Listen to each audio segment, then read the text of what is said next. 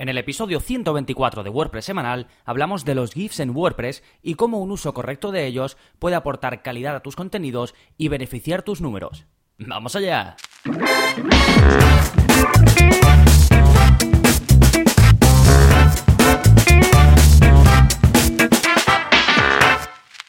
Hola, hola, soy Gonzalo de gonzalonavarro.es y bienvenidos a WordPress Semanal, el podcast en el que aprendes WordPress de principio a fin. Porque ya lo sabes, no hay mayor satisfacción ni mejor inversión que la de crear y gestionar tu propia web con WordPress. Y hoy hablamos de una parte de esa gestión de tu web que tiene que ver con los contenidos. Porque vamos a hablar de cómo usar los GIFs, ya sabéis que son pues estas imágenes en movimiento, cómo usarlas correctamente en tu web, qué te pueden aportar, cómo los puedes crear, para qué tipos de contenido yo te los aconsejaría. En fin, va a ser un episodio muy facilito de digerir ahora que estamos terminando agosto, así que espero que lo disfrutes. Y antes de adentrarnos de lleno tanto en el plugin de la semana como en el tema central, vamos a ver qué novedades hay en mi web esta semana, qué novedades hay en gonzalonavarro.es. Pues como cada semana, ya sabéis, todos los martes saco un nuevo vídeo de la zona código y la zona código no es más que una de las cosas que obtienes por ser suscriptor. ¿Y en qué consiste? Pues son vídeos semanales en los que te enseño a modificar tu web, a mejorarla, a cambiar cosas, sin utilizar plugins. Todo lo hacemos por código y además no tienes que saber código, simplemente tienes que seguir el vídeo, copiar el código que te dejo y pegarlo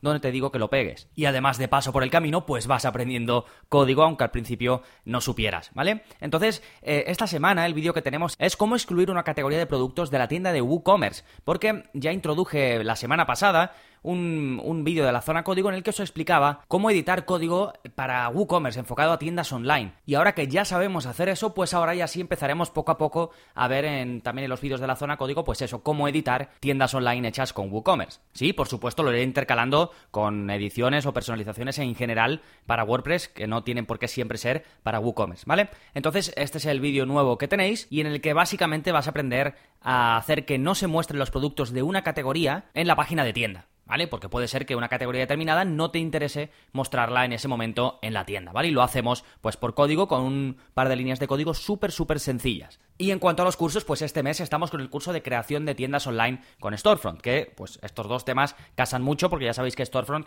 es uno de los mejores teams que existen para crear tiendas online eh, con WooCommerce en este caso, ¿sí? Y ya a final de mes, que ya estamos a final de mes eh, cuando sale este episodio, pero en un par de días, a finales eh, de esta semana, estará disponible también el nuevo curso, que es el curso de Child Themes para WordPress. Y no simplemente Child Themes, que es lo que pues todo el mundo nos recomienda cuando tenemos una web, cuando la creamos, hacer un Child Pues por si hacemos alguna modificación no perder nada. En este caso este curso está enfocado a crear un child theme para modificar por completo, si quieres, o poder hacer todas las modificaciones que quieras a una web y que sea totalmente distinta de la original, ¿vale? Así que ya es un paso, digamos, intermedio hacia convertirte pues en un creador de páginas web o en un desarrollador. Sí, es un curso que me habéis pedido mucho y que sé que os va a encantar, pero eso ya eh, lo comentaré la semana que viene en el próximo episodio. Ahora vamos a saltar ya al plugin de la semana, que es para impedir acceso al escritorio de WordPress. Este plugin se llama Remove Dashboard Access y conseguirás bloquear el acceso a la parte de administración de WordPress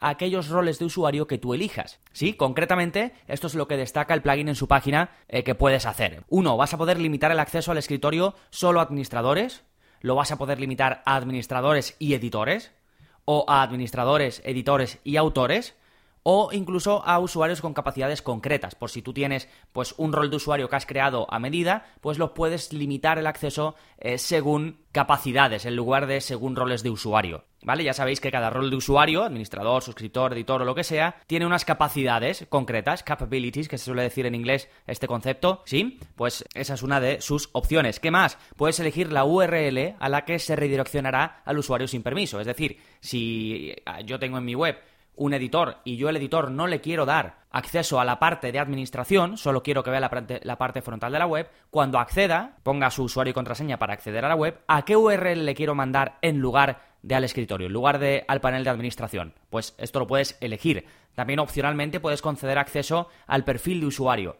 Es decir, que no puede ir al escritorio, pero que sí pueda ir a editar su perfil, ¿vale? Ahí podrá editar sus datos y demás. Y también opcionalmente puedes mostrar un mensaje en la pantalla de inicio de sesión. Sí, básicamente si tienes una web de suscripción o trabajas con colaboradores, sea cual sea el tipo de web que tengas, entonces este plugin debes tenerlo muy en cuenta, ¿vale? Yo lo suelo utilizar en las webs que hago y la utilizo también en la mía. ¿Sí? Y ahora ya sí vamos con el tema central del programa, GIFs en WordPress, cómo usarlos en tu web. Bien, vamos a empezar por definir qué es un GIF exactamente y los beneficios de utilizarlo. Esto de qué es un GIF, casi todo el mundo eh, lo sabréis, básicamente es una imagen en movimiento. Estáis hartos de verla en redes sociales, en Facebook, en Twitter, simplemente pues un gatito moviéndose o mm, un famoso riéndose, alguien diciendo algo gracioso. Sí, bueno, todo el mundo seguramente eh, sabéis lo que es un GIF, pero ¿qué beneficios tiene usarlo digamos, en tus contenidos, en por ejemplo un tutorial de tu blog o un post o una noticia que publiques? Pues bueno, en primer lugar es contenido multimedia. Ya sabemos que a Google le gusta que combinemos nuestros textos con contenidos multimedia, como puede ser una imagen o un vídeo,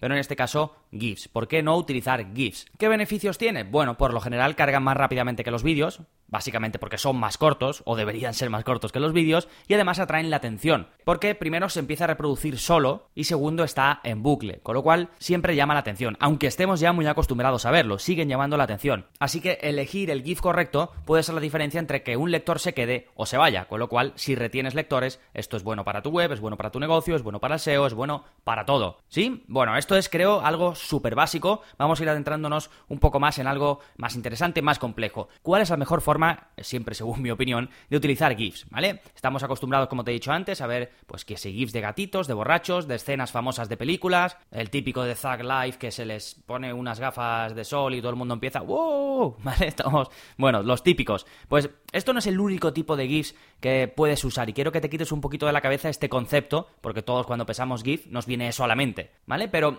por ejemplo, escribes tutoriales, pues ¿por qué no acompañarlos de GIFs explicativos? Es decir, en lugar de mostrar una imagen simplemente que no se mueve, que no, que no dice nada, que es una simple captura, pues en lugar de eso, ¿por qué no mostrar un GIF? Es decir, ¿por qué no mostrar el proceso de ese tutorial en movimiento? Sí, así que para tutoriales sería ideal, pero también para dar instrucciones si tienes em, algún servicio y quieres explicar bien en qué consiste o qué va a aportar ese servicio, siempre y cuando puedas mostrarlo con un GIF, claro, o para mostrar cómo funciona algún producto tuyo. Para todo esto es fantástico y a lo mejor si lo hicieses por capturas de imágenes, pues necesitas 20 capturas y sin embargo con un GIF o con dos o con tres pues lo tendrías. ¿Sí? Y además queda mucho más claro. Está viendo eh, la persona que esté leyendo que esté viendo tu tutorial, está viendo el proceso tal cual es. Sí, os voy a dejar un enlace a uno de mis tutoriales. No utilizo muchísimos GIFs, pero cuando son necesarios sí que me gusta utilizarlo. Así que os dejo uno de mis tutoriales, eh, creo que es el de, sí, optimizar imágenes en WordPress. Y ahí utilizo tanto capturas de pantalla como eh, GIFs, que también os aconsejo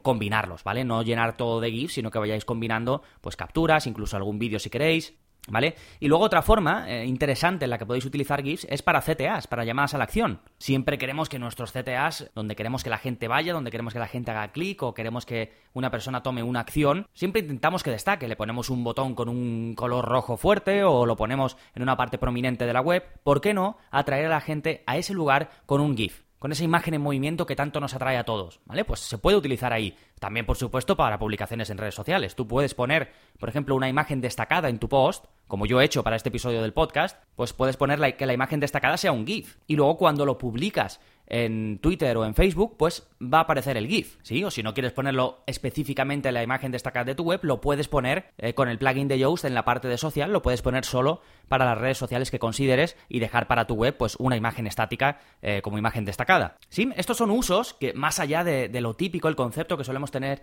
de GIFs y que te pueden aportar muchísimo en cuanto a calidad y en cuanto, como decía al principio del todo, las estadísticas, los números de tu web, puedes mejorar gracias a los GIFs. Entonces, esto es como usarlos o cuáles sería, según mi opinión, la mejor forma de utilizarlos en tu web o en tu estrategia de contenidos. Pero, ¿qué pasa? ¿Cómo se añaden? Es decir, ¿cómo hacemos esto técnicamente? Bueno, es muy fácil, lo puedes subir a WordPress de forma normal, un GIF que tengas en tu ordenador, tal y como harías con una imagen. Es decir, le das a añadir objeto o lo subes a la librería multimedia, os dejo un enlace del curso de WordPress básico en el que vemos todo esto y ya está, y lo pones como si fuese una imagen. Pero también tienes la opción, si no quieres tenerlo en tu web, de incrustarlos, como por ejemplo harías con un vídeo en YouTube, el típico embed que se dice en inglés. Sí, hay un montón por ahí de, de webs de, GIFs, como Giphy, que es la más famosa, pues tú puedes coger el código y, y, pegarlo en tu web y ya lo incrustarías y estaría en el servidor de Giphy en lugar de estar en tu web alojado, ¿vale? Pero vamos, que los puedes subir a tu web sin problemas, siempre y cuando, pues yo que sé, no subas miles, ¿vale? Después hablaremos de todas formas de cómo optimizar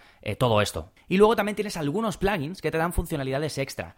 Em, como por ejemplo Giphy Press, que precisamente usa esta web, la de Giphy, para que tú desde tu WordPress, desde la página de edición de las entradas, puedas buscar ahí mismo los GIFs que te gusten, que no tienes por qué haberlos creado tú, buscarlos por ahí e incrustarlos, insertarlos directamente, ¿vale? Así te ahorras tener que ir a la web de Giphy, buscarlos ahí, copiar el código, incrustarlos, tal, ¿vale? Si es algo que vas a utilizar bastante, pues este plugin te viene muy bien porque ya lo tienes ahí en tu web, ya lo tienes implementado y no tienes que salir cada vez que quieras utilizar un GIF, ¿sí? Antes había, bueno, hay más plugins, pero hay muchos que están súper desactualizados porque antes eh, WordPress no soportaba los GIFs y entonces salieron varios plugins pues que te permitían hacer muchas cosas. Ahora hay muy pocos plugins que estén actualizados y que se mantengan todavy pero este de Giphy Press sí. Bien, esto si quieres buscar GIFs por ahí, si quieres utilizar cosas que ya existen, pero ¿qué pasa si quieres crear GIFs rápidamente? Pues por ejemplo, para hacer tus tutoriales, como habíamos comentado antes, para instrucciones que quieras dar a tu audiencia, o para tu servicio, para lo que sea. Pues igual que muchas veces hacemos capturas de pantalla con alguna extensión de Chrome o con algún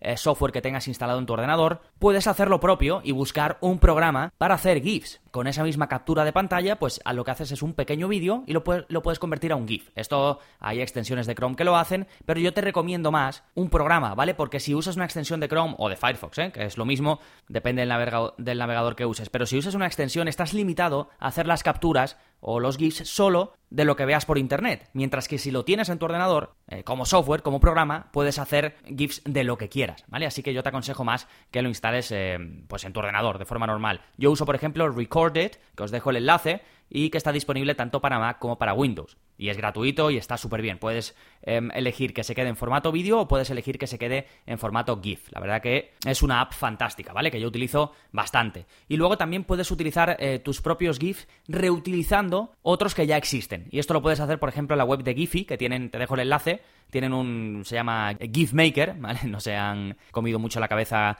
con el nombre, mejor así sencillo, y ahí pues puedes subir tus propias fotos y demás para hacer pues tu propio GIF, o puedes elegir GIFs que ya hay en Giphy y añadirle cosas. ¿Vale? Que también está bien, pues si quieres, yo qué sé, coger uno de esos GIFs eh, famosos para llamar la atención de la gente y luego meterle, pues algo específico tuyo. ¿Sí? No tienes demasiado control porque no puedes editar el que ya existe, pero bueno, está bien para, determinadas cosas. Bien, tenemos beneficios de usar los GIFs, tenemos ejemplos de uso, tenemos cómo añadirlos técnicamente, tenemos cómo crearlos, cómo puedes crear los tuyos propios, y por último te quiero dar algunos consejos para que sean óptimos y que no mermen el rendimiento de tu web, que esto también es un aspecto que siempre hay que tener en cuenta. Entonces, algunos consejos según mi experiencia, ¿vale? Tampoco es que haya aquí nada establecido, sino un poquito de sentido común. Primero, no grabes la pantalla entera si no es necesario, porque te va a quedar un GIF enorme, ¿vale? Al final no dejan de ser vídeos y que además se empiezan a reproducir solos. Con lo cual, si no es necesario, no lo hagas grande. Siempre puedes, con estas herramientas que te digo, tanto si usas un lo haces con un navegador o lo haces con una app que tengas instalada, puedes elegir la zona en la que quieras capturar ese GIF. Entonces, si vas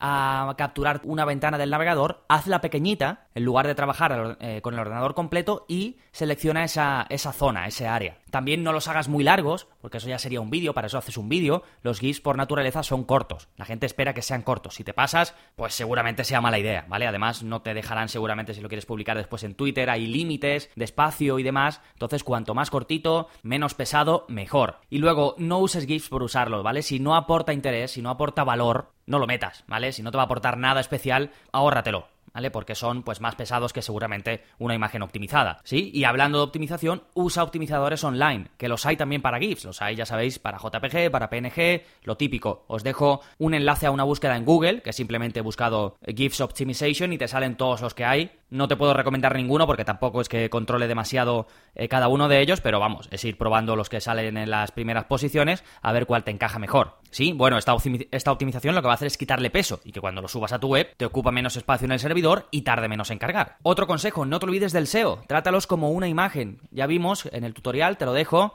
em, de SEO en las imágenes, cómo es importante dar una serie de información, rellenar una serie de datos de nuestra imagen para que Google entienda bien que está relacionada con nuestra web y para que nuestros usuarios también sepan de qué va, por ejemplo, pues rellenando la leyenda o en el caso de los motores de búsqueda rellenando el texto alt, ¿vale? El texto alternativo. Sí, estos son siete consejitos, pues como digo, de sentido común, pero que es muy fácil obviarlos y ponerte a hacer GIFs como un loco y no tenerlos en cuenta, ¿vale? Así que creo que te pueden venir bien si vas a empezar ahora a utilizar los GIFs entre los contenidos de tu web. En fin, que los GIFs pueden ser un muy buen recurso, como todo, pues por supuesto no conviene abusar y además debes tener en en cuenta que también requieren de optimización, que es el último punto que te acabo de comentar. Pero pueden beneficiarte muchísimo. Primero, a Google le encanta que combines tus textos con contenido multimedia. Además, como son atraen mucho, pues pueden hacer que incremente el engagement de tu web. ¿Esto qué quiere decir? Pues que la gente pase más tiempo en tu web, que se sienta más atraído por ella. También hemos visto, te he comentado que puede ayudarte con las conversiones y además es algo que aportan valor en sí mismos. Así que eh, por todo esto creo que era un tema bastante interesante para tratar en el episodio de hoy.